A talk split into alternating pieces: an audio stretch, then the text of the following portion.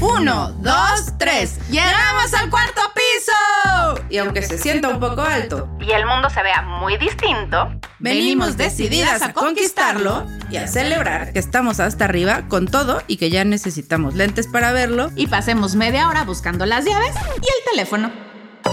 Desde acá la vida pasa todo menos lenta. Pero ya sabemos que correr no es necesariamente la forma de llegar. Las metas y los sueños siguen acumulándose. Pero hoy solo perseguimos los que nos hacen más felices. Cambiamos las cubas por los vinos, Los tacones por los tenis las fiestas por las series. y las prisas por la calma de saber que los 40 son solo el comienzo. Bienvenidas a la tercera temporada llena de superpoderes para compartir. Y de nuevas cuarentonas orgullosas que llegaron a este espacio decididas a seguir construyendo juntas el verdadero Cuarentonas Power. Desde muy chiquitas vamos haciendo la lista de las cosas que debemos cumplir. Es muy fácil portarse bien en la escuela, sacar las mejores calificaciones, estudiar una carrera, trabajar en algo que te guste, conseguir un partidazo para casarte, ser felices y comer perdices. Entonces crecemos palomeando metas sin pensar nunca en lo que sigue de los perdices, porque llegando a esa parte nos damos cuenta de que quién sabe qué son y cómo se comen para de verdad ser feliz. Hoy tenemos con nosotras a una cuarentona bien chingona que se dedicó a cumplir cabalmente con cada meta de su lista y tuvo que viajar por todo el mundo para encontrar en sus 40 que el verdadero camino para lograrlo era justo en sentido contrario y hacia adentro. Hola, somos Mariana Fernández. Y Andrea Sordo, Bienvenidas sean todas a este nuevo capítulo de Cuarentonas Power. ha sido una semana intensa en redes. Sigan escribiéndonos que nos encanta. Y fíjense que esta semana también les vamos a dar mucho de qué hablar. Porque la cuarentona que tenemos por acá tiene una historia increíble que la ha llevado a hacer honor a su apellido dando vueltas por el mundo hasta encontrar su lugar. mexicana, nacida en Australia, parisina, bogotana y chilanga, al frente de la Dirección de Patrocinios de la Federación Mexicana de Fútbol. Sin más vueltas, bienvenida Jennifer. ¡Ay, qué emoción tenerte aquí! Gracias, gracias por tenerme aquí. No, gracias por estar acá, para contarnos tu historia. Estamos seguros de que más de una se va a identificar. Totalmente. Con lo y que eso nos vas a espero, contar. espero, porque de verdad de que ha sido, ha sido un viaje largo. Bueno, no tan largo, ¿verdad? 40, Ay. 40 no es tan largo. 40 no es tan largo y como dice nuestra intro, es solo el principio. Principio. Además es que vas a ser una gran inspiración para muchísimas que están en ese proceso de recalcular su vida a los 40 años, ¿no? Nunca es tarde, pero no nos queremos adelantar y mejor cuéntanos tú. Naces en Australia por azares del destino. Llegas a México todavía siendo una bebé, vas a la escuela, estudias tu carrera, arrancas el cumplidero, el cumplidero tus metas, vas palomeando y ¿qué? ¿Qué pasa? Pues la lista se acabó. Eso fue lo que pasó. O sea, tenías un checklist y lo llenaste. Tenía el checklist que fui construyendo durante mi vida de decir esto es lo que quiero hacer, esto es lo que debería de estar haciendo y llegó un momento en que la lista se acabó. O sea, Ahí. cumplí check, check, check, check y después ¿Qué sentiste? un poco de vacío. Un poco de vacío porque al final era algo que estaba cumpliendo yo para alguien más, pero no necesariamente dentro de ese checklist había espacios o cosas o, o realmente lo que yo quería hacer. ¿Qué fue esas cosas que palomeaste? ¿A qué edad lo alcanzaste? O sea, ¿cuándo sientes el... "Mm, ¿Y ahora, ahora para qué?" dónde? ¿Y ahora para dónde? Pues este checklist es, es yo creo que la vida que nos han enseñado dentro de este sistema. Es el ir a la escuela, es tener buenas calificaciones, es ser buena hija, es entrar a una carrera, es saber qué quieres estudiar cuando tienes 18, 19 años, Ay, que creo Ah, que es la- el peor momento. O sea, paren de exigir que sepamos algo a esa edad. A menos que de verdad tengas una vocación, Vocación, no sé, medicina, eh, eh, leyes, o sea, hay ciertas vocaciones que creo que a los 18 Sí, sí. años podrías decir, estoy listo y esto es para lo que vine a esta vida, ¿no? Pero la- yo creo que la mayoría de los que estamos aquí simplemente sigues el camino. Pues medio que soy bueno para las matemáticas, pues área 1, medio que soy bueno para las ciencias, pues por ahí área 2, no sé qué hacer, área 3, porque pues de ahí puedes Algo estudiar, saldrá. algo saldrá, Algo saldrá, ¿no? sí, sí. Entonces, pues es es entrar a la universidad, terminar la universidad, tener una pareja, tener una relación estable, tener amigos, empezar a viajar, por supuesto, en este sentido de ser mujer, en este plano y en este momento de la vida, pues era casarte. ¿eh? Claro. En los 2000. En ¿no? los 2000. Para todos los que éramos veinteañeros. Como en diría. Natalia Lafourcade. En el 2000, los hombres de París. Uh, ¡Ey! ¿Ves? Todo tan sabia Era tu ella, canción. Era Tal tu cual, canción. era mi canción, era mi canción. Y entonces, pues era, después de casarte, pues, ¿qué sigue? Tener hijos. Y después, ¿qué sigue? Tener otro hijo. Y después, ¿Quién sabe? quién sabe. Entonces, mi checklist fue cuando yo estaba casada, me casé a los 23 años, eh, en un espacio como de mucha ilusión, donde no sabía qué seguía después, pero pues era parte de la lista. Claro. Era parte de ese sentido de decir, esto es de las cosas que quiero cumplir en mi vida. Y además, qué suerte, ¿no? Porque, o sea, cuéntanos como esta historia de estabas trabajando, conoces a un güey más grande que tú. más grande que yo, que está con un plan de irse a vivir a otro país y entonces pues el decir quieres estar conmigo venía incluido con nos vamos a ir a vivir a París. Pues sí, ¿quién ya, diría ¿eh? que no Sí, a esa propuesta? París. Exacto, ¿quién diría que no a esa propuesta? Entonces, en una ilusión muy grande, pues era este sentido de "Uy, la hice, pero además la hice La rompí. la rompí a los 23 La años. rompí. O sea, esto es ese, ese espacio de, de tener esos cumplimientos o esos momentos de vida en donde vas diciendo, esto era lo que quería hacer, esto es lo que está ultra aceptado y aplaudido en la sociedad, en la familia, en los amigos. O sea, incluso, de verdad, yo ahí decía, les llevo la delantera a, A todos. Se siente uno bien, ¿no? Claro, Ahí, en ese claro, papel. porque es ese, es ese accomplishment de decir, lo logré. Claro. Lo logré, Además, aunque- estabas bien morrita. Claro, pero después también viene esta parte en donde dices, bueno, no lo dices porque hasta ahora lo pienso. En ese momento, pues yo no sabía qué iba a pasar los años después. Claro. Porque pues ahí es la, el primer, la primer parte de tu vida. O sea, a los 40 creo que ya es como la mitad en donde empiezas a ver realmente qué es lo que sigue para tu segunda mitad de tu vida. A los 23 es como que, pues ya lo logré, tal, ya voy corriendo, voy haciendo las cosas, pero no necesariamente tienes claro qué va a pasar después, qué va a pasar cuando Traes como realmente... este impulso nada más. Claro, ¿no? cuando estás en, en tu madurez de, en todos los sentidos, ¿no? Pues O sea, tu literal son como los milestones de los bebés, ¿no? Que ahora todos los libros de crianza hablan de estos milestones que pues son las cosas que pues que tiene que cumplir porque va creciendo. O sea, y no a los tres meses quiera. Tiene que hacer esto, y a los seis tiene que mover la cabeza, y al año tiene que empezar a Exacto, caminar, exacto. y al año tres meses, así, así es, así es este checklist que la verdad lo he platicado incluso con mis amigas, que no es algo que se diga realmente, ni que, ni que esté no, por ni ahí. que te digan, toma tu pergamino, Exacto, cúmplelo, ¿no? exacto. Que es un poco también como este chiste en donde te dicen tu pareja tiene que ser ese príncipe azul, pero pues qué azul, ¿no? Sí, o sea, O sea, que esa ¿en- gama de azules? ¿en qué tonalidades? Y entonces un poco esta parte que cada quien tiene su propio checklist. Cada quien Claro. tiene esa lista Sí, que cumplir. pero sí, creo que hoy mucho menos, estas nuevas generaciones mucho menos, pero creo que nuestra generación, Claro. el checklist era muy El mismo, generalizado. ¿no? Muy generalizado. no, era, Sí, sí, era, y te sales a tu tantito del guacal y Exacto, y pero gradúate y entonces después de eso pues viene esta parte de como mujer empieza a trabajar, empieza a experimentar esta parte profesional, pero si tienes esta parte de pareja, pues entonces Eso es- se vuelve es tu más pri- eso es importante, ¿no? tu- se eso es vuelve tu segundo prioridad, término, claro. ¿no? Aunque hayas tenido una, no quiero decir como parte profesional, porque más bien es educativa, como muy intensa, ¿no? O sea, de, de verdad estudiar y meterle horas y horas a las tareas y a la universidad y el cursos y lo que, y después de la universidad la maestría, porque pues también era parte de ese seguir cumpliendo y ese seguir teniendo esas estrellitas para entonces tener un mejor currículum personal. Y que muchas veces, como dices, era para ti, porque pues estaba entendido que si el hombre o tu pareja tenía que crecer, o tú, pues no ibas a votar por tu crecimiento, ibas a votar por el crecimiento de tu pareja y Claro. tú acompañabas. Y eso es, creo que desde este espacio, y, y- y en el título lo dijeron, de ti hacia afuera.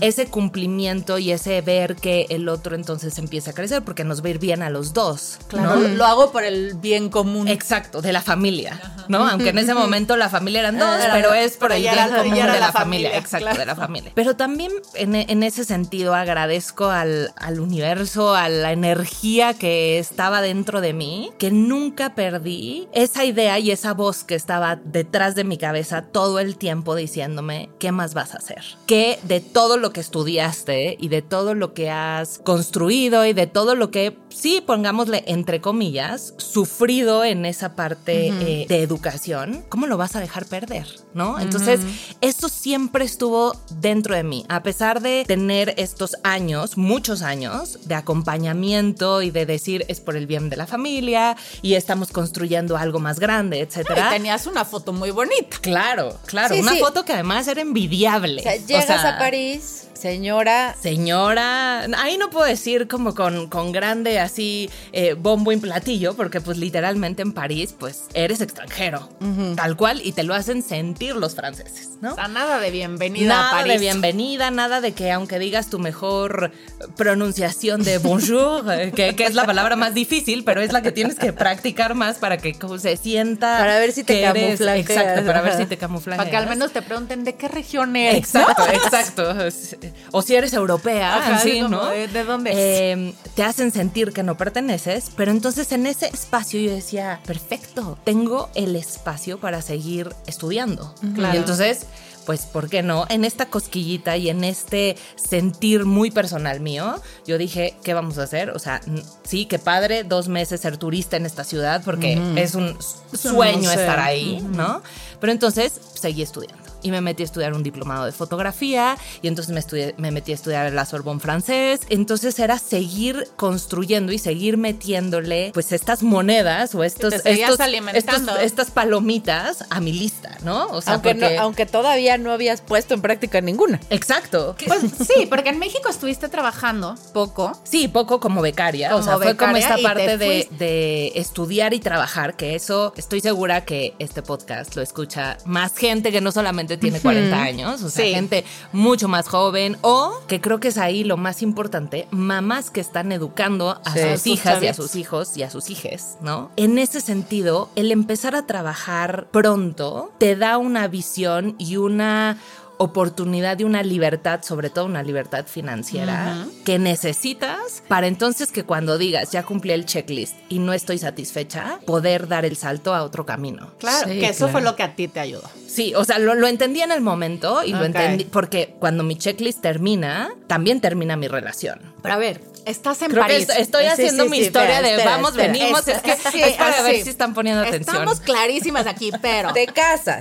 Te vas a París. Eres la señora de París, aunque no te hagan muchas fiestas. Sí, señora fotógrafa No, París. pero de era, París. era más bien como quién de mis amigos quiere venir a mi Claro. casa. Vivimos en París, wow. Sí, o sea, ven, cáiganme de claro, visita. cáiganme de visita Yo los quien llevo quiera, a comer ¿no? la mejor sopa de, Eh, de cebolla. Exacto. Oye, porque además, espérate, te vas a París como expatriado. Claro, sí. En la capital de la moda y el ombligo del mundo para muchos. Pero se va como expatriado él. Correcto, Tú vas de acompañante. correcto. Pero ella va de esposa de expatriado, güey, O que sea, la sí. vives muy bien. Sí, pero, Sí, la vives no muy puedes, bien. no puedes trabajar, o sea, tienes un estatus de, no, no eres ciudadano, o sea, Tienes un estatus de acompañante que tiene muchos beneficios y muchas ventajas, que para mí fue el poderme dar el lujo de estudiar un año y medio, Claro. algo que si yo hubiera seguido trabajando, No lo hubiera hacer. hecho. En ese sentido de decir, ¿qué hubiera pasado? Sí, Ajá. ¿no? Sí, no me hubiera ido a París, sí, no me hubiera casado, sí,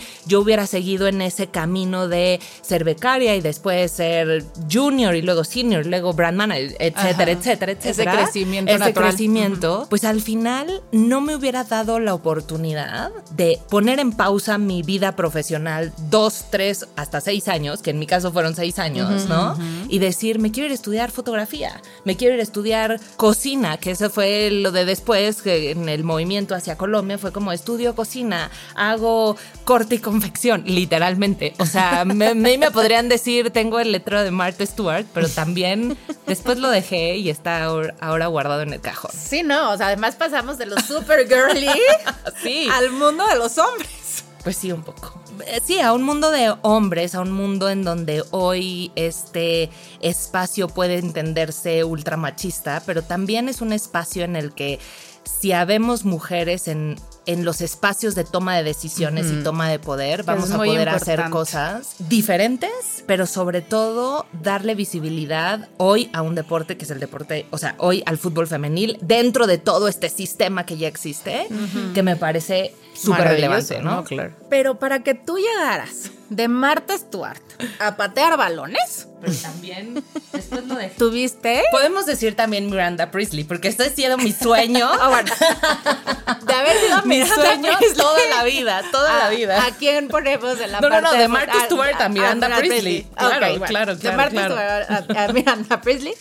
Tuviste un algo que además a mí me parece maravilloso para este podcast que te sucedió justo al cumplir 40 años. Siempre he tenido en mi vida este espacio del viaje, este espacio de conocer otros lugares. He tenido la oportunidad y el privilegio de, de estar en lugares que de verdad han sido espectaculares y que hoy en esos momentos de caos, de querer ir a ese lugar de calma, voy a esos lugares en donde he estado, que ha sido viajando. Estabas de México a París acompañando a, a tu pareja entonces. Luego lo A su marido, al su- partidazo. Al partidazo. Al partidazo. Al pez gordo. Viajas con él, hacen vida de pareja por el bien común en París. A él lo mueven a Colombia, se van a Bogotá. En Bogotá también estás en esta onda de señora acompañante. Ahora sí, mucho mejor. Ahora sí regreso a Latinoamérica con unos beneficios como los que Como los ahora sí todos conocemos. Yo tenía este espacio de ser, sin demeritar nada, pero ir al gym a las 11 de la mañana, después ir al café con mis amigas, Eras después... doñita copetona. Con Sí. orgullo de decirlo. Con orgullo Ay, de rico. decirlo. A mí me encantaría hacer un año de mi vida doñita Con Copetona. orgullo de Con decirlo. orgullo de decirle, oye, lo disfruté, me Claro. la pasé bien y qué bueno que lo pude vivir. Totalmente. ¿Qué te hace abandonar La cope, ¿La qué? copetudez. La copetudez. ¿Qué te hace abandonar la copetudez? Además de esta cosquillita de decir, Claro. ¿para qué estudié tanto? Fueron varias cosas. Yo creo que en mi persona y en mi pensamiento nunca estuvo la posibilidad de abandonarlo. Ok, tú la habías Porque puesto también pausa. sabías y- y que eso- regresaría. Y ese espacio también creo que es muy importante, ¿eh? porque sí, a los 23 años, la ilusión, casarte, wow, lo que todas queríamos en ese momento, o sea, hoy película de Barbie, te quieres casar, quieres estar con el Ken perfecto, etcétera, no te preguntas nada. No, no cuestionas. No te cuestionas realmente qué significa para ti el matrimonio, qué significa para él el matrimonio o para ella el matrimonio. O sea, no hay esa conversación. Por más que haya, sí, ve a las pláticas prematrimoniales, hazlo, conversa, de dinero. Yo creo que no conozco a ninguna pareja que realmente lo haya hecho, pero lo haya hecho de verdad. O sea, para mí significa que esto es un proyecto de vida que nunca lo vamos a dejar. O sea, así era en mi cabeza. Puede haber altos y bajos, nos vamos a ir a vivir a otro país, qué increíble. Puede haber momentos de mucha abundancia, puede haber momentos que no tengamos realmente cómo pasar ese mes, digámoslo así, ¿no? Que te querrás ir de vacaciones a algún lado, pero a lo mejor en ese momento no puedes irte a ese lugar y entonces haces un picnic en el parque, no lo sé. Pero es esa conversación real que debes de tener con tu pareja y que yo no la tuve.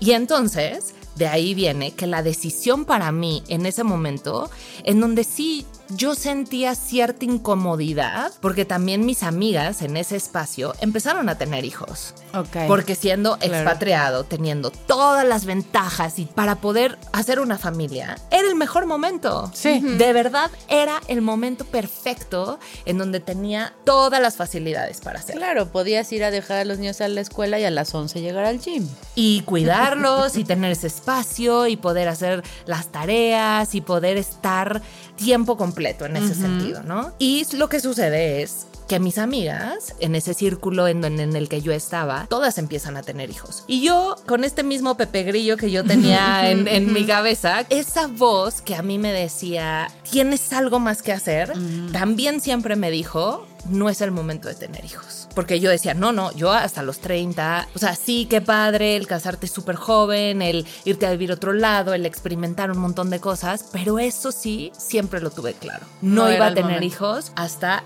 que tuviera 30. ¿Y él lo sabía? Sí, y, era- y creo que, que esa fue de las únicas conversaciones que sí tuvimos. Que, que, tuvimos, pero que además fue como muy casual en el hecho de decir, oye, hasta los 30, sí, estoy muy joven, sí, yo no quiero, sí, tal. Ok, Ok, perfecto. Porque además él era más grande. 10 años más grande. Pero sí, sí Demasiado estuvimos de que él acuerdo no en tuviera esto. prisa, ¿eh? Por tener chamacos. Él nunca tuvo las ganas. Entonces creo que Ayudaba. también eso ayudó. Entonces sí, un buen día, más que la decisión la tomara yo, La tomaron por la ti. tomaron por mí. Y que hoy, de verdad, gracias.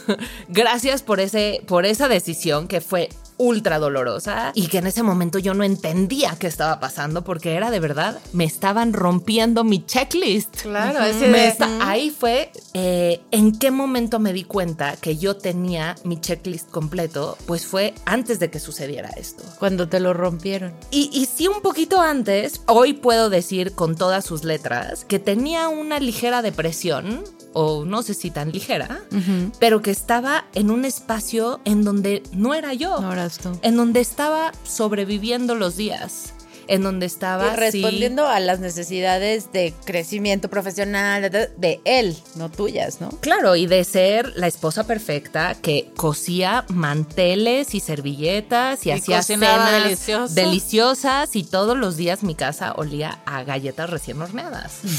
Literalmente, de verdad, de verdad, de Que verdad. está, que está bien si eso las hace felices. Totalmente. Pero si totalmente. no- Es una vocación. Exacto. Sí lo creo, es una vocación.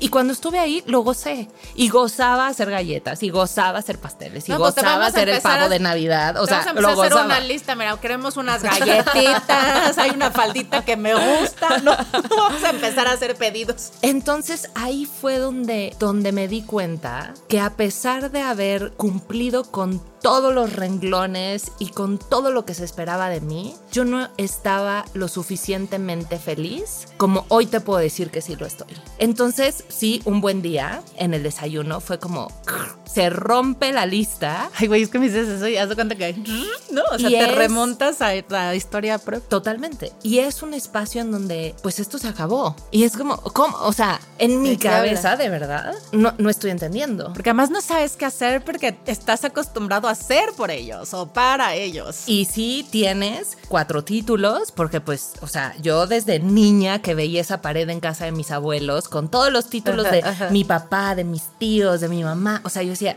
o sea, ya Yo quiero terminar la universidad Para que para, que cuelgue poder colgar ahí. mi- y no solamente uno, o sea, el de la licenciatura, el de la maestría, el diplomado de no sé qué, el otro, el de París, el ta- o sea, yo quería llegar y colgar todo en esa pared. Pero ¿de qué te sirve realmente si en ese momento de quiebre dices, ¿y ahora qué voy a hacer? Aunque tenía todas las herramientas para que, por supuesto, cuando llegué a México y regresé, porque todo esto sucede fuera de, fuera de aquí, fuera, Fuera de, de mi tu casa, país, de tu fuera de gente, mi de tu gente, de mi familia, de mis amigos. O sea, este sí, y creo que Creo que eso fue algo también que a mí me ayudó muchísimo, el haberlo hecho sola, porque sí fue un espacio en donde dije, pues así es la vida, ¿no? Y así son los, lo, que, lo que te pueden poner enfrente en esas situaciones de caos, de crisis, en donde no necesariamente tienes a nadie a tu lado, aunque sabes que tienes una red que te sostiene, tu familia, tus amigos, A veces hasta quien menos te imaginas. quien ¿no? menos te imaginas es, es el que está ahí para ti. Sí. Estás en Colombia. Sí. Te dicen. Te tienes Ahí- que regresar, esto le se acabó. Ahí le rompieron Ah, el checklist. Mira tu checklist, ¿sabes qué? Yo creo que nos vamos a divorciar. Llégale y ahí en lo que pasa todo este rollo tú sola de qué hago, para dónde voy, este, o sea, que agarras un avión y te regresas. ¿Qué haces? Te quedas un tiempo allá, le Pasó das un un, mes. puñetazo en la cara, o sea, Oye, Bueno, realmente, ¿qué hice ese día? Me subí al coche y manejé, porque en Colombia hay una calle muy larga, pero la manejé ida y vuelta como cinco veces, sin sentido, ¿no? Pero literal me subí al coche a llorar, a decir, ¿qué está pasando? pero si soy la esposa perfecta. No estoy entendiendo qué pasó realmente. Pero con esa misma incógnita de qué fue lo que pasó, pues también dije, perfecto, pues ahora necesito una mudanza, necesito salir de este país, cancelar mi visa, comprar un boleto de avión, hacer mis maletas, etcétera, y en un mes Empezaste otro checklist. Exacto. Ahora sí, tu checklist. Ahora sí, mi checklist mental, porque ese, ese sí fue como de acción rápida. Y en un mes yo ya estaba de vuelta en México. Ok. Tal cual. O sea, también parte de lo que a mí me, me define es hacer, hacer las cosas rápido. Creo que hasta mucha gente lo ha escuchado de mí cuando me dicen, ¿a qué te dedicas? Y siempre lo digo en un tweet, es hacer que las cosas pasen. Mm. Tal cual. En mi parte operativa, en la parte cuando trabajé en la agencia, hoy en esta posición que tengo, es hacer que las cosas pasen. A veces pierdes un poco la emocionalidad o la emoción y el sentimiento de lo que sucede alrededor, Sí, te vuelves más práctico. pero al final, pues es ejecutar. Entonces, pues agarré mi mudanza, hice mis cosas, regresé a México y cuando estuve yo aquí, dije, es el momento de hacer un sprint, porque además me gusta correr, entonces por eso la referencia, de- del sprint y no, no porque un maratón, pero es un sprint de 100 metros planos en donde tienes que ser la más rápida porque todo el mundo te lleva 6 años de ventaja. Claro. Los que eran becarios cuando te fuiste ya son directores. Claro. tú O brand sigue- managers, o sea. O lo que sea, pero. Pero sí.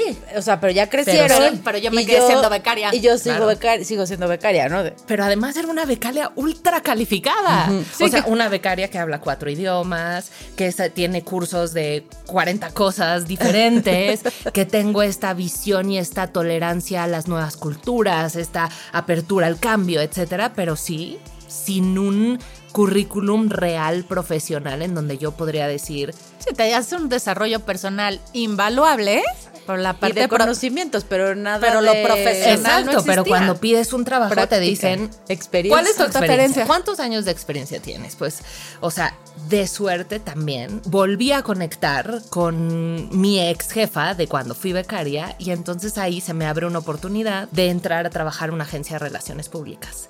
Y ahí empieza entonces toda mi parte de, de PR, de comunicación, de, de operación, ¿no? Esto De- de- sucede a tus 30. esto sucede todavía a mis 29. Y sí de 30 años dije, quiero hacer algo de mí para mí. Es ese regalo que yo me he dado, que sí fue un regalo material, que fueron unos zapatos con suelita roja, Ah, que me compré además Mira, en un la- viaje. Hasta en- la piel chinita. Qué bonito, todos en un queremos. viaje en Nueva York. Claro. Y literal salir y en el árbol de, o sea, de verdad, es un cliché la máximo. a la Carrie Bradshaw. Máximo, sí. máximo de que a lo mejor hoy digo, No o sea, me da risa, pero, No, pero de verdad "Me lo ese- cumplí". claro, y fue salir y ponérmelos y tomarme una foto con el pie alzado y gozar ese momento de cumplir 30 Así, años. Es mi momento.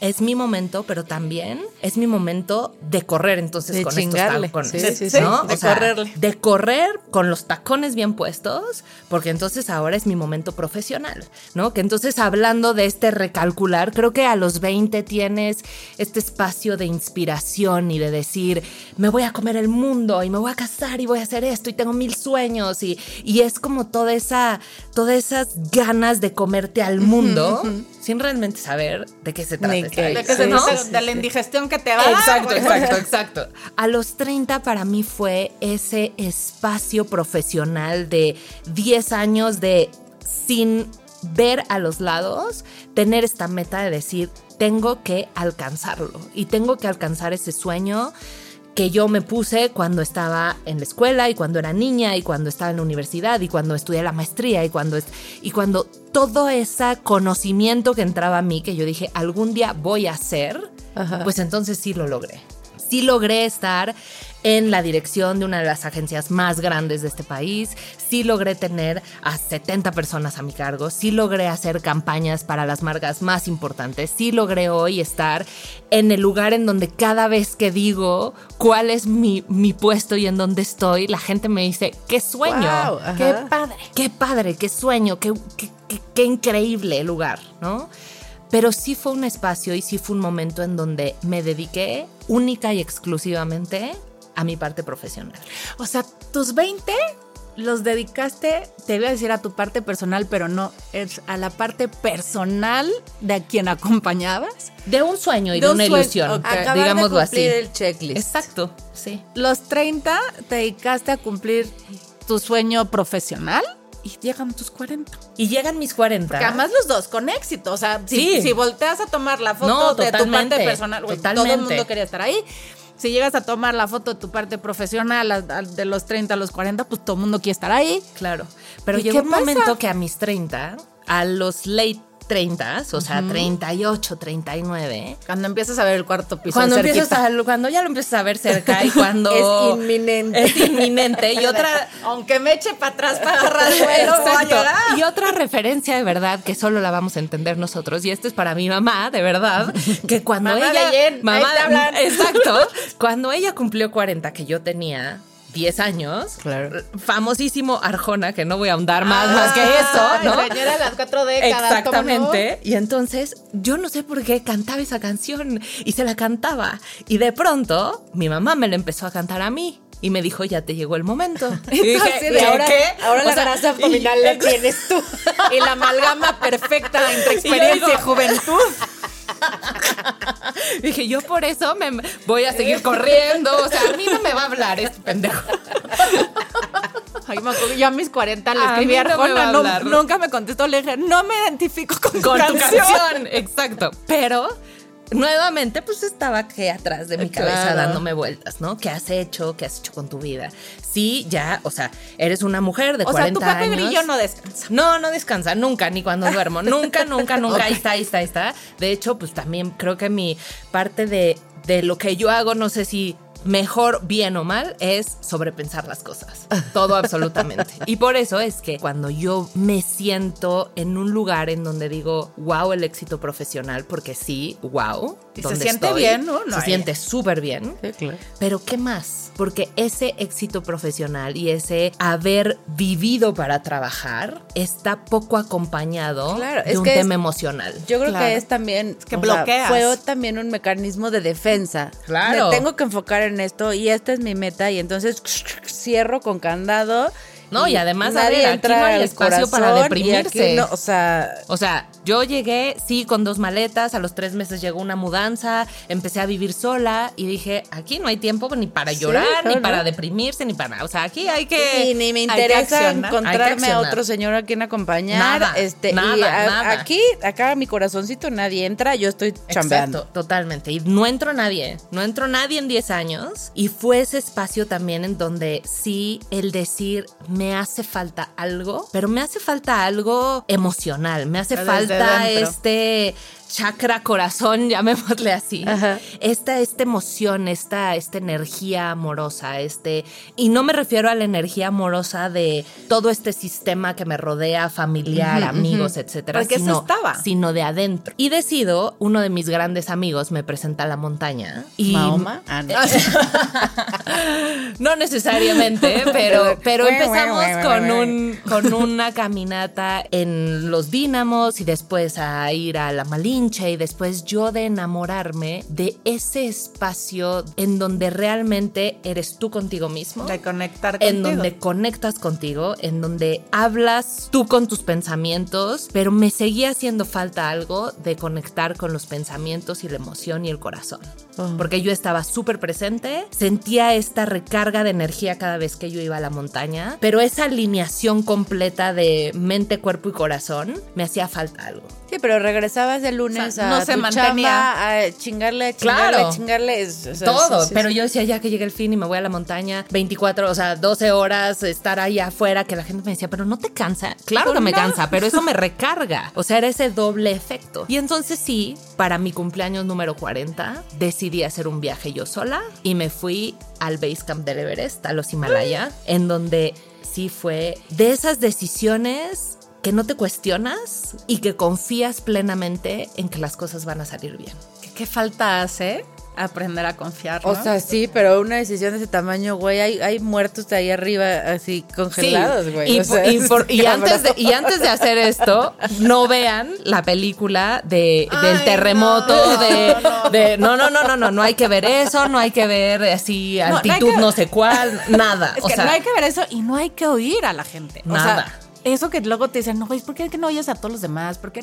Porque me meten ruido en mi cabeza. Total. Y, y el ruido viene de un miedo. Y ese miedo es un miedo también a romper el checklist y a Claro. decir, este checklist no va conmigo. Y quiero hacer uno nuevo. Y quiero hacer uno que sea de colores neones y no tiene que ser ni rosa ni azul, ¿no? tiene que ser el mío, que esté decorado como yo quiera. Como yo quiera. Pero es esa parte y ese miedo que de verdad todo el mundo me dijo, ¿qué miedo? ¿Cómo? ¿Te vas a ir sola? ¿No vas a ir con alguien? ¿Quién te va a recibir allá? No sé. La respuesta siempre era, no, sé. sé. Ya veremos. Y llegó el día y me subí al avión y en ese... Con ganas de decirle, oiga, Capi, bájeme. la esquina bajan. En la esquina bajan, pero en ese de haber visto tanta película romántica, de Ajá. verdad, porque amo los chick flicks, los amo Ay. sin parar y creo que es en el único espacio en donde me doy permiso de llorar, así de, "Ah", o O sea, sea, ¿qué tal que uno berrea todo lo que no ha berreado, no? Claro, ¿y por qué? Porque pues porque no es tu sentimiento. Claro. Porque Y está porque lo estás- permitido. y porque está permitido, lo estás viendo desde alguien más, pero nada más te llega a ti y dices, no, esto no, no puedo llorar, tengo que ser perfecto. O sea, entonces en ese, en ese avión de más de 30 horas, en Sí. donde literalmente se me perdió un día de mi vida y se me perdió un día tan relevante porque fue el 30 de septiembre, que fue el día que me casé. No. Porque yo me fui. Es que de verdad fue un viaje mágico hasta con este tipo de cosas. ¿no? Claro. Yo salí de México un 29 de septiembre Llegaste y llegué a 31. Katmandú el primero de octubre. Y Y pierde. se perdió.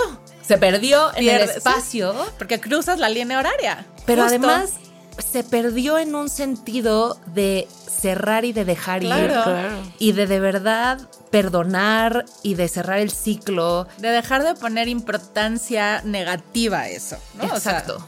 y de decir, este es mi momento. Y este es mi nuevo inicio de vida.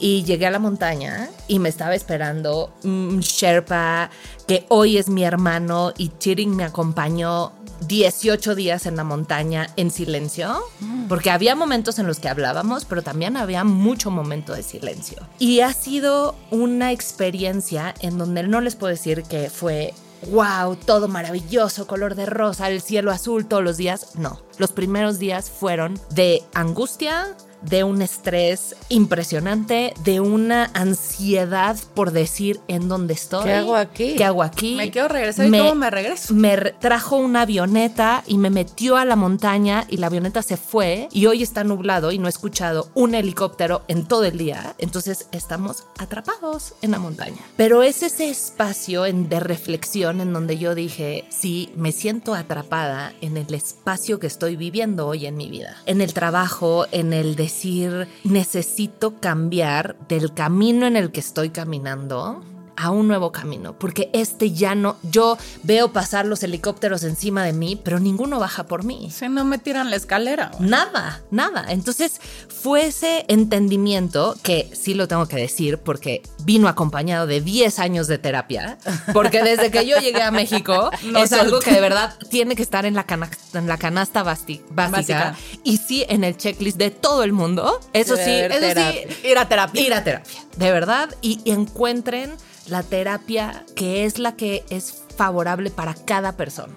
Porque no es, si yo te recomendara a Gis, con quien así voy y amo, que llevo 10 años con ella, probablemente no, No me no te funcione. Pero es ese encontrar las respuestas que te dan las experiencias. Las respuestas que a mí me dio la montaña no me las hubiera dado de la misma manera que si yo hubiera ido a, ay, sí, qué padre, vamos, sí, Vámonos qué Hawái". experiencia. 18 días en la montaña, sí, vamos a subir 5 mil metros, sí, hay que, o sea, No, de entrada porque no te No dejas vivir esa parte interior contigo, ¿no? O sea, exacto. y buscamos, o sea, cuando estamos como en estos procesos de reencontrarnos, somos tan boicoteros Ah. con nosotros mismos que yo soy experta. ¿no? O sea, mejor me jalo a 43 personas que quieran Claro. ir conmigo a la montaña A que me hablen todo el tiempo. para yo no irme. Exactamente. O sea, y somos Nos expertos. Facilísimo. se Eso lo sabemos hacer muy bien. Facilísimo. Entonces, eh, los primeros días, mucha ansiedad, muchos pensamientos de verdad de, de sentirme atrapada, ¿no? De sentir, no estoy encontrando el sentido por el que yo estoy hoy aquí, en este plano, en este, en este espacio. Y la Eh, montaña era una metáfora de tu vida, o sea, de no, lo totalmente, que estaba pasando totalmente. en tu vida y los primeros días personal. lloviendo y estaba súper nublado.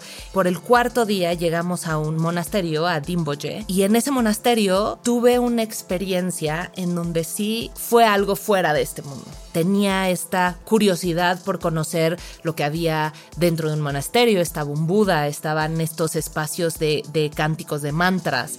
Y era un lugar al final ajeno a mí. Claro. Yo no lo conocía, no conozco la religión budista, la verdad, pero fue un espacio en donde yo estaba tan dentro de mí y es ese viaje hacia adentro, es ese viaje hacia donde cuando empiezas a conocerte verdaderamente, lo primero que ves es tu sombra.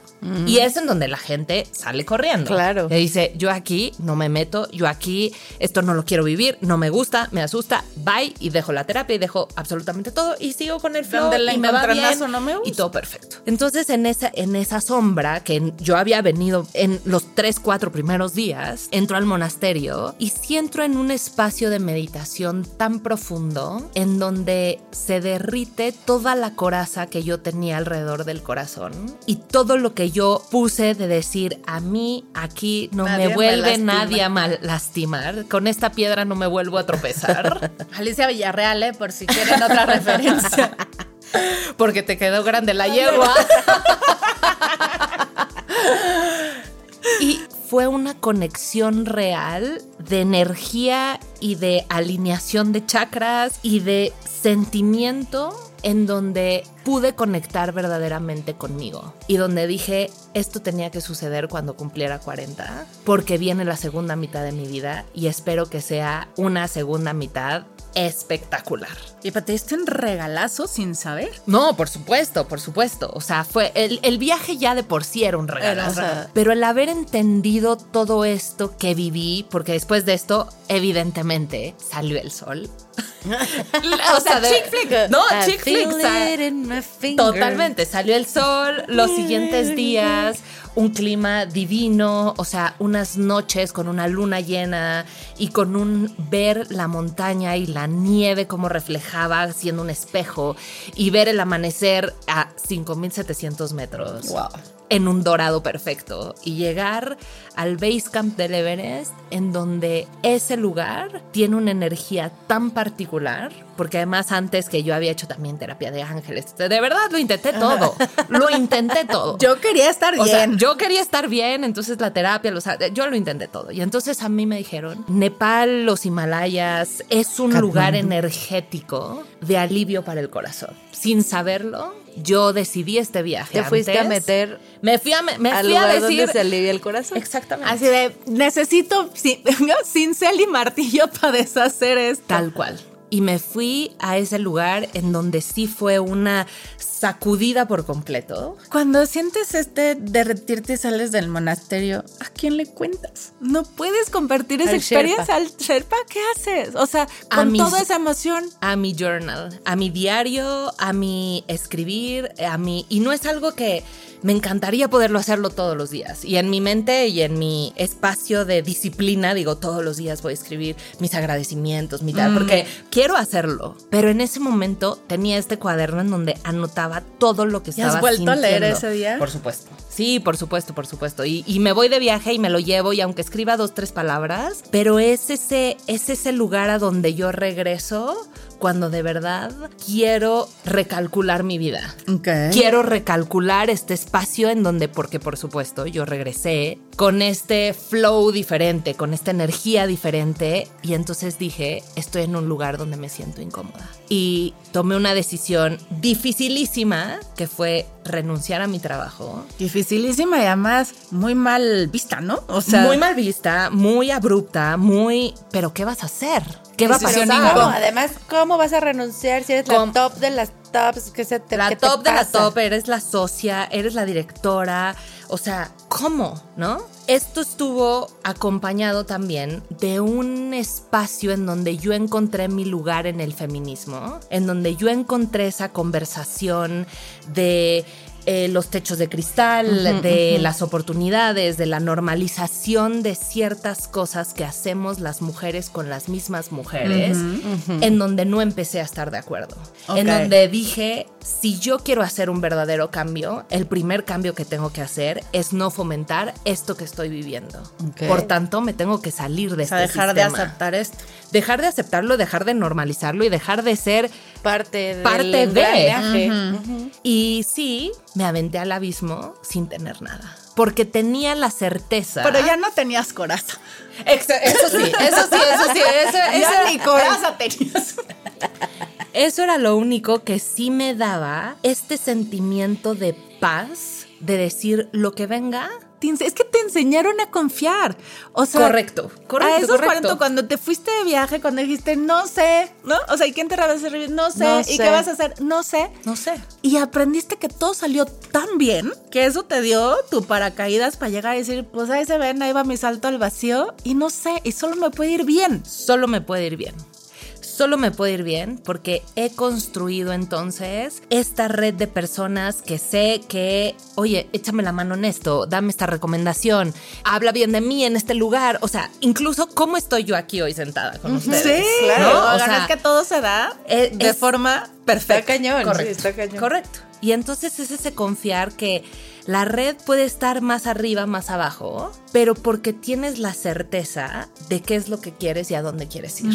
Independientemente de los checklists, de la parte personal, profesional, perdón, de ese cumplimiento social al cual tienes que llegar y tienes que ser perfecto, la perfección realmente está en serte fiel a lo que tú quieres. Sí, porque ese lanzarte al vacío puede ser dejando un trabajo, dejando un partidazo, Una relación. este, dejando una amiga tóxica, dejando, no, o sea, puede ser con cualquier cosa que nos aferramos a luego a cosas y por miedo y ni siquiera sabemos a qué le tenemos miedo. O sea, son miedos idiotas de sí, me voy a aventar y no me da miedo que me voy a matar porque ya sé que hay una red. Entonces, ¿a qué le tengo miedo? Pues aviéntate. Y yo Venga, creo que ¿no? le tenemos miedo Al que dirán. Bueno, sí. Durísimo. O sea, el día que tomas una decisión poco popular, como divorciarte, como Claro. renunciar a donde eres socia, eres directora, la gente se te cuadra, sales por la calle y pásele usted por aquí porque nos conviene, ¿no?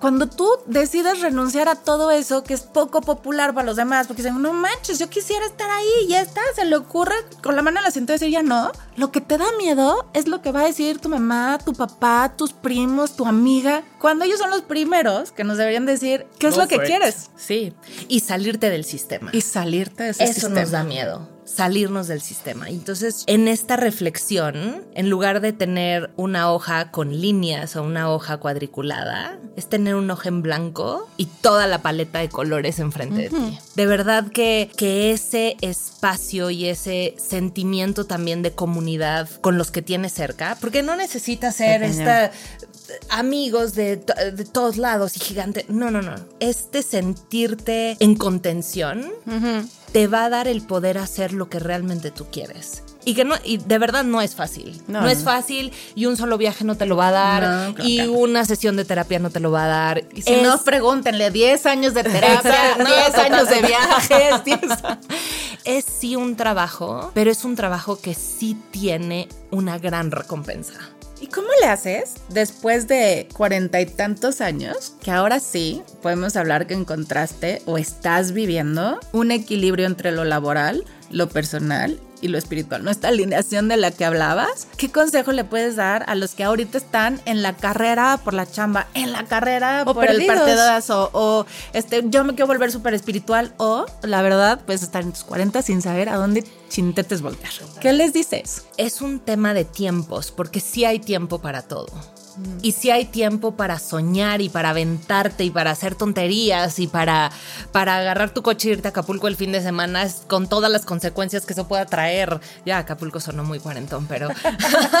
Oye, Para irte a Sol, la arena y mar. Exacto, exacto. Al baby. No, es que hacemos ahora. honor al cuarentonas No, power, pero, no, no. pero ah, yo creo que sí hay momentos para todo. Hay momentos para dejarte ir en la ilusión, hay momentos para dejarte ir en la parte profesional, hay momentos para dejarte ir en una relación amorosa porque esa, ese enamoramiento inicial dura muy poco. La energía, ¿cómo se llama? Energía de la nueva la- relación. de la nueva relación, exacto. Dura muy poco, pero también hay ese espacio en el que la alineación, porque yo creo que vivir en un balance es una falacia, no existe. No existe el decir O sea, dejen mi de trabajo, estarse mi familia. estresando porque todo esté equilibrado. No, exi- no existe, no existe. Va a haber días en el que vas a estar ultra enfocado en tu trabajo porque tienes una gran presentación que hacer, porque tienes una entrevista que hacer, porque, porque estás cambiando de chamba y entonces tienes que enfocarte a mandar currículums, a hacer tu mejor entrevista. Y en ese momento lo único que tiene que importarte es, Es eso. eso.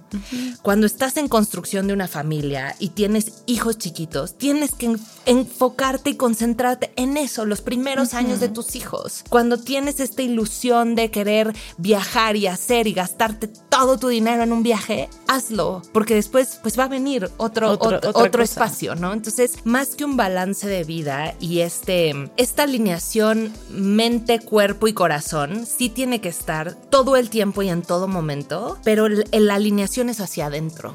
Y todo lo que viene hacia afuera de el trabajo, las relaciones, el esto, hay momentos para todo. Será más bien un tema de aprender a priorizar qué te hace sentido a ti Totalmente. En ese en momento. ese, En ese momento, momento. ¿no? O sea que si voy a priorizar mi familia, entonces quitarme la chaqueta mental de que la chamba se acabó. Claro. Si voy a priorizar mi chamba, entonces quitarme la chaqueta mental de que soy una mala madre. Aprender a priorizar y a estar Eh, en paz, en paz con esa decisión. Creo que eso es, y de verdad es un camino largo. Sí. Y es una, es un ensayo y error. O sea, Hasta porque el Himalaya veces- te tuviste hasta que el ir. Himalaya me tuve que ir. Bien altísimo, Exacto, bien altísimo. No, Ahí y con los además congelados. no te tomaste foto con no me ellos, ¿verdad? Gracias. Por- porque también es esa, como que esa relación en donde sí, sí me fui a este viaje, pero me fui llena de gadgets. Mi Garmin, que entonces daba la señal satelital en donde estaba para que la gente supiera, o sea, mis papás sobre todo, dónde, dónde estaba, Me ¿no? podían traquear. Me podían traquear. No, si me perdía, no me iba a quedar yo congelada ahí, ¿no? O sea, iban a saber perfecto dónde estaba. El medidor del corazón, porque si subes la altura, no sé qué, el gel para no sé qué, el electrolito, o sea, tienes todas las herramientas Claro. alrededor. Pero esas herramientas a nivel personal sí es una red de amigos cercanos de verdad con los que puedas tener estas conversaciones Netas. del corazón y conversaciones netas. Tu familia, que es tu sistema y tu soporte de toda la vida, porque no importa lo que pase, ahí van a estar. No importa. Te van a amar siempre. Siempre. Tu sistema de estar certero en qué es lo que tú quieres conseguir en términos profesionales, que puede ser desde un título, puede ser desde una cifra de dinero, puede ser desde una pasión por, por una vocación, pero de verdad, y, y sin miedo a decir, estudié leyes y ahora soy comentarista de deportes, ¿no? O estudié administración y, Y ahora me dedico chef. a... Soy, soy chef, ex- ex- exacto, pero es este no dejar de hacer las cosas. Y no dejar de perseguir tus sueños, ¿no? O sea, como ese Pepe Grillo al que haces referencia siempre nos está hablando y siempre Siempre. nos está recordando que era eso que nos hacía feliz. De hecho, en la primera temporada tuvimos aquí a Nélida y nos hablaba muchísimo que cuando no sepas muy bien qué hacer, te acuerdes De lo que que era eso que hacer te de niño. Porque seguramente ahí está donde te vas a sentir bien, ¿no? Y es que, mira, hasta me volvió a poner chinita. Este, además de que le metes un sprint, rebasaste a todos, te encuentras en tu parte de feminismo, decir, quiero salirme de este sistema, no puedo seguir fomentando que estas cosas pasen, pero además llegas a un mundo súper machista. Hiper machista. Sí, Ultra machista. No, ya.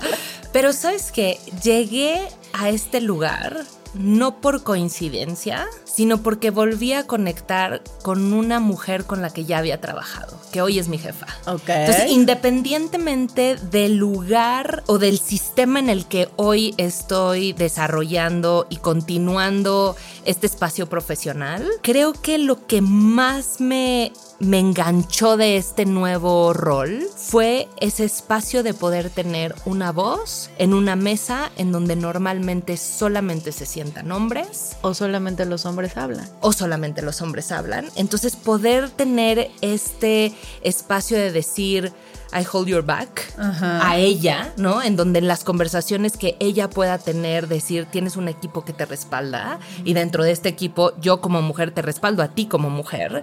Pero además de eso, hoy en el momento en el que estamos viviendo, en el donde el deporte femenil se vuelve un espacio de entretenimiento, un espacio en donde vemos que nos levantamos a las 4 de la mañana a ver el fútbol, Fútbol. femenil y ver a, sí, yo, mis Matildas, que van a decir, ay, sí, pero es mexicana, sí, pero también los, las australianas llegaron a las semifinales. También. O sea, también, también, yo me quería poner la t-shirt amarilla y el jersey amarillo para poder gritar goles Gol. en un mundial. ¿no? Entonces yo decía, qué padre poder tener dos selecciones a las cuales irles. Yo, claro. Exacto, yo estoy exacto. convencida, yo estoy convencida que México va a ganar el mundial con la selección de mujeres. O sea que si algún día se cumple ese sueño de un día vamos a ganar el mundial, Va a no ser va a ser con la selección. Puta, a y ser vamos a ir a tirar al ángel. güey. Por Estoy supuesto. Segura. Por estoy segura. supuesto. Entonces también eso y este espacio en el que hoy las mujeres han tomado y esa voz que se ha construido en estos últimos meses, que hemos escuchado muchísimas noticias sobre picos de icebergs que se han desatado, Sí, sí, sí. eh, conversaciones en donde hoy sí las mujeres tenemos una voz muy importante y el deporte es un espacio en el que todas las que hemos practicado deporte sabemos lo que significa la resiliencia Sí. sabemos lo que significa el no darte por vencida y que la medalla no se hace en el último partido. Se y no se construye. hace, se construye. Es como en la montaña. En la montaña no celebras cuando llegas a la cima. Cuando llegas a la cima tienes que pensar que todavía tienes, Tienes que que bajar. bajar. Que bajar. En la montaña es 40% la subida para llegar y celebrar en la cima, 40% toda la bajada hasta llegar a el punto de inicio y 20% lo tienes que guardar por si algo pasa. Wow, tu reserva. Y así en la vida, tienes que tener tu reserva. Tu 20% tiene que ser ese espacio en el que regresas a ti, en el que estás contigo, en el que haces una meditación o sales a correr o cantas en la regadera o cocinas o haces lo que quieras hacer, pero es un espacio de conversación contigo. Porque ya diste tu 40 con la En parte exterior, en estar allá afuera, tal, la otra con la parte profesional, la familia, la, la, pero tienes que guardar un espacio y tienes que guardar energía para poder estar contigo, porque si no, te vas a perder en el camino.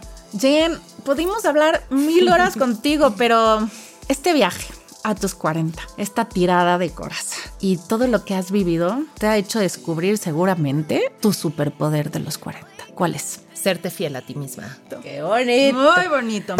Pues mira, encontrarse es definitivamente el trabajo más difícil que tenemos en la vida y el que quizás a veces menos volteamos a ver. Así es que cuarentonas no se desesperen ni se frustren si tienen que recalcular la ruta mil o dos mil o tres mil veces. Crean en ustedes, crean que hay algo más, que existe esa red aunque no la veamos. Escúchense, busquen, buscan, busquen, busquen, busquen, busquen. Pidan ayuda siempre que lo necesiten. A veces, como decíamos hace rato, la mejor ayuda te la da quien menos te imaginas. Así es que no se cierre ninguna puerta, tejan redes y se los juro que van a lograr llegar a su destino, así como lograste llegar tú. Mil gracias por venir, por abrirte, por contarnos toda la travesía y sobre todo por inspirarnos, porque sin duda sabes muy bien cómo hacer esa parte. Maravilloso tenerte aquí, maravilloso escucharte. Podemos pasarnos mil horas y volver a escuchar la historia y seguramente encontraremos otras referencias que no hemos tocado.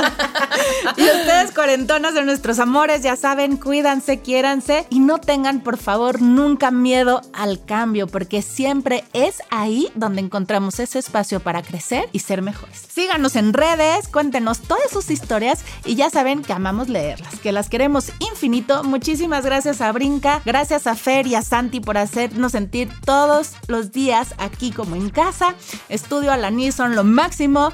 Muchísimas gracias a todos ustedes que nos acompañan en este viaje y a veces hasta nos cargan en las maletas. Muchísimas gracias, los amamos y nos vemos el próximo martes. ¡Adiós!